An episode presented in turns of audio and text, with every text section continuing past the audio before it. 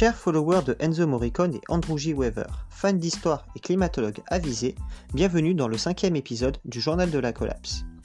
Aujourd'hui, je vous propose de découvrir la lettre écrite par Sitting Bull au président des États-Unis en mars 1886. Le contenu, au vu de nos connaissances actuelles, ne mérite pas débat à mes yeux. Je vous laisse juger. N'hésitez pas à partager avec nous vos avis et réactions sur les réseaux sociaux.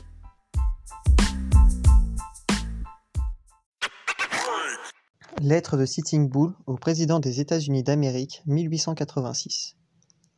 L'homme blanc ne comprend pas nos mœurs. Une parcelle de terre ressemble pour lui à la suivante, car c'est un étranger qui arrive dans la nuit et prend à la terre ce dont il a besoin. La terre n'est pas son frère, c'est son ennemi, et lorsqu'il l'a conquise, il va plus loin.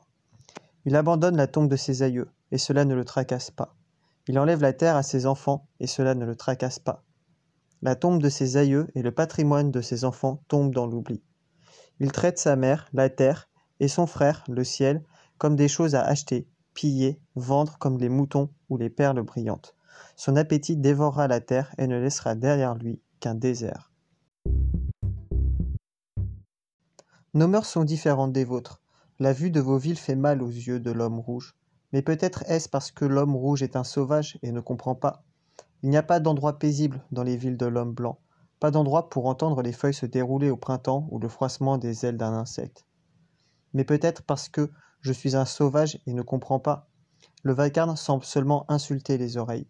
Et quel intérêt y a-t-il à vivre si l'homme ne peut entendre le cri solitaire de l'engoulement ou les palabres des grenouilles autour d'un étang la nuit? L'Indien préfère le son doux du vent s'élançant au-dessus de la face d'un étang et l'odeur du vent lui-même, lavé par la pluie de midi ou parfumé par le pain pignon. L'air est précieux à l'homme rouge, car toutes choses partagent le même souffle. La bête, l'arbre, l'homme, ils partagent tous le même souffle. L'homme blanc ne semble pas remarquer l'herbe qui respire. Comme un homme qui met plusieurs jours à expirer, il est insensible à la puanteur. Mais si nous vous vendons notre terre, vous devez vous rappeler que l'air nous est précieux, que l'air partage son esprit avec tout ce qu'il fait vivre. Le vent qui a donné à notre grand-père son premier souffle a aussi reçu son dernier soupir, et si nous vous vendons notre terre, vous devez la garder à part et la tenir pour sacrée, comme un endroit où même l'homme blanc peut aller goûter le vent adouci par les fleurs des prés. Comment pouvez-vous acheter ou vendre le ciel, la chaleur de la terre? L'idée nous paraît étrange. Si nous ne possédons pas la fraîcheur de l'air et le miroitement de l'eau, comment est-ce que vous pouvez les acheter? Chaque parcelle de cette terre est sacrée pour notre peuple.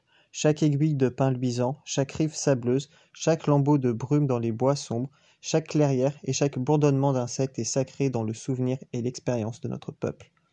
La sève qui coule dans les arbres transporte les souvenirs de l'homme rouge. Les morts de l'homme blanc oublient le pays de leur naissance lorsqu'ils vont se promener parmi les étoiles. Nos bords n'oublient jamais cette terre magnifique, car elle est la mère de l'homme rouge.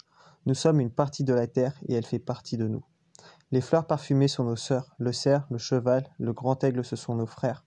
Les crêtes rocheuses, les sucs dans les prés, la chaleur du poney et l'homme, tous appartiennent à la même famille.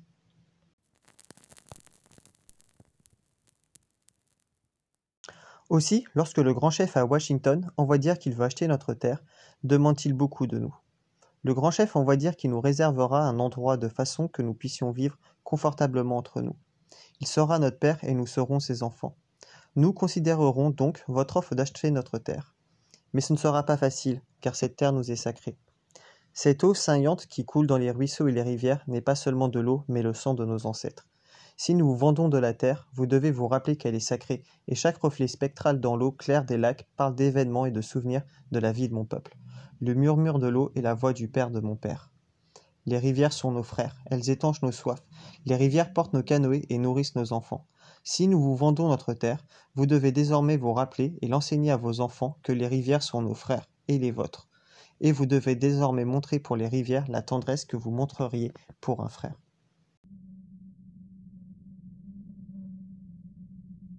Nous considérerons donc votre offre d'acheter notre terre. Mais si nous décidons de l'accepter, j'y mettrai une condition.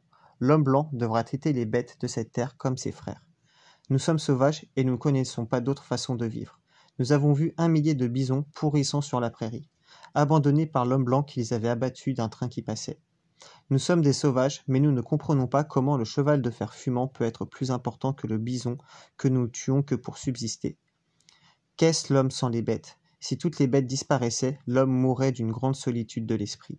Car ce qui arrive aux bêtes arrive bientôt à l'homme. Toutes choses se tiennent.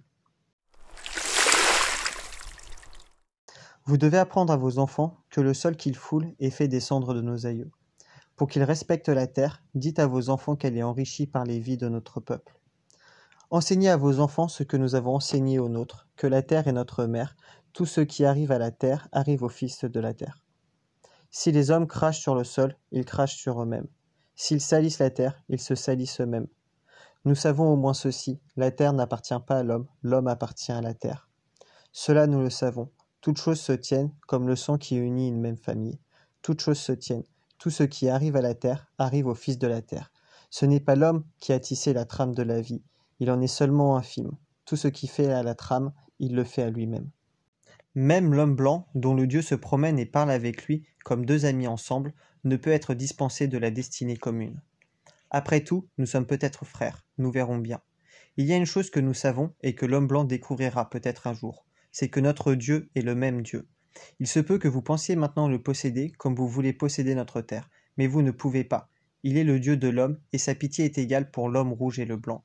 Cette terre lui est précieuse, et nuire à la terre, c'est accabler de mépris son Créateur. Les blancs aussi disparaîtront, peut-être plus tôt que toutes les autres tribus. Contaminez votre lit, et vous suffoquerez une nuit dans vos propres détritus. Mais, en mourant, vous brillerez avec éclat, ardent de la force du Dieu qui vous a amené jusqu'à cette terre et qui, pour quelque dessein particulier, vous a fait dominer cette terre et l'homme rouge. Cette destinée est un mystère pour nous, car nous ne comprenons pas lorsque les bisons sont tous massacrés, les chevaux sauvages domptés, les coins secrets de la forêt chargés du fumet de beaucoup d'hommes et la vue des collines en pleine fleur ternies par des fils qui parlent. Où est le bison? Disparu. Où est l'aigle? Disparu. Où sont les animaux? Disparu. Où est la beauté de la terre? Disparu. Votre esprit de rapacité vous fera disparaître. Notre esprit nous rendra faibles en apparence. Mais un jour, l'idée du respect de la terre renaîtra, car la fin de la vie est le début de la survivance. Sitting Bull, chef Seattle, mars 1886.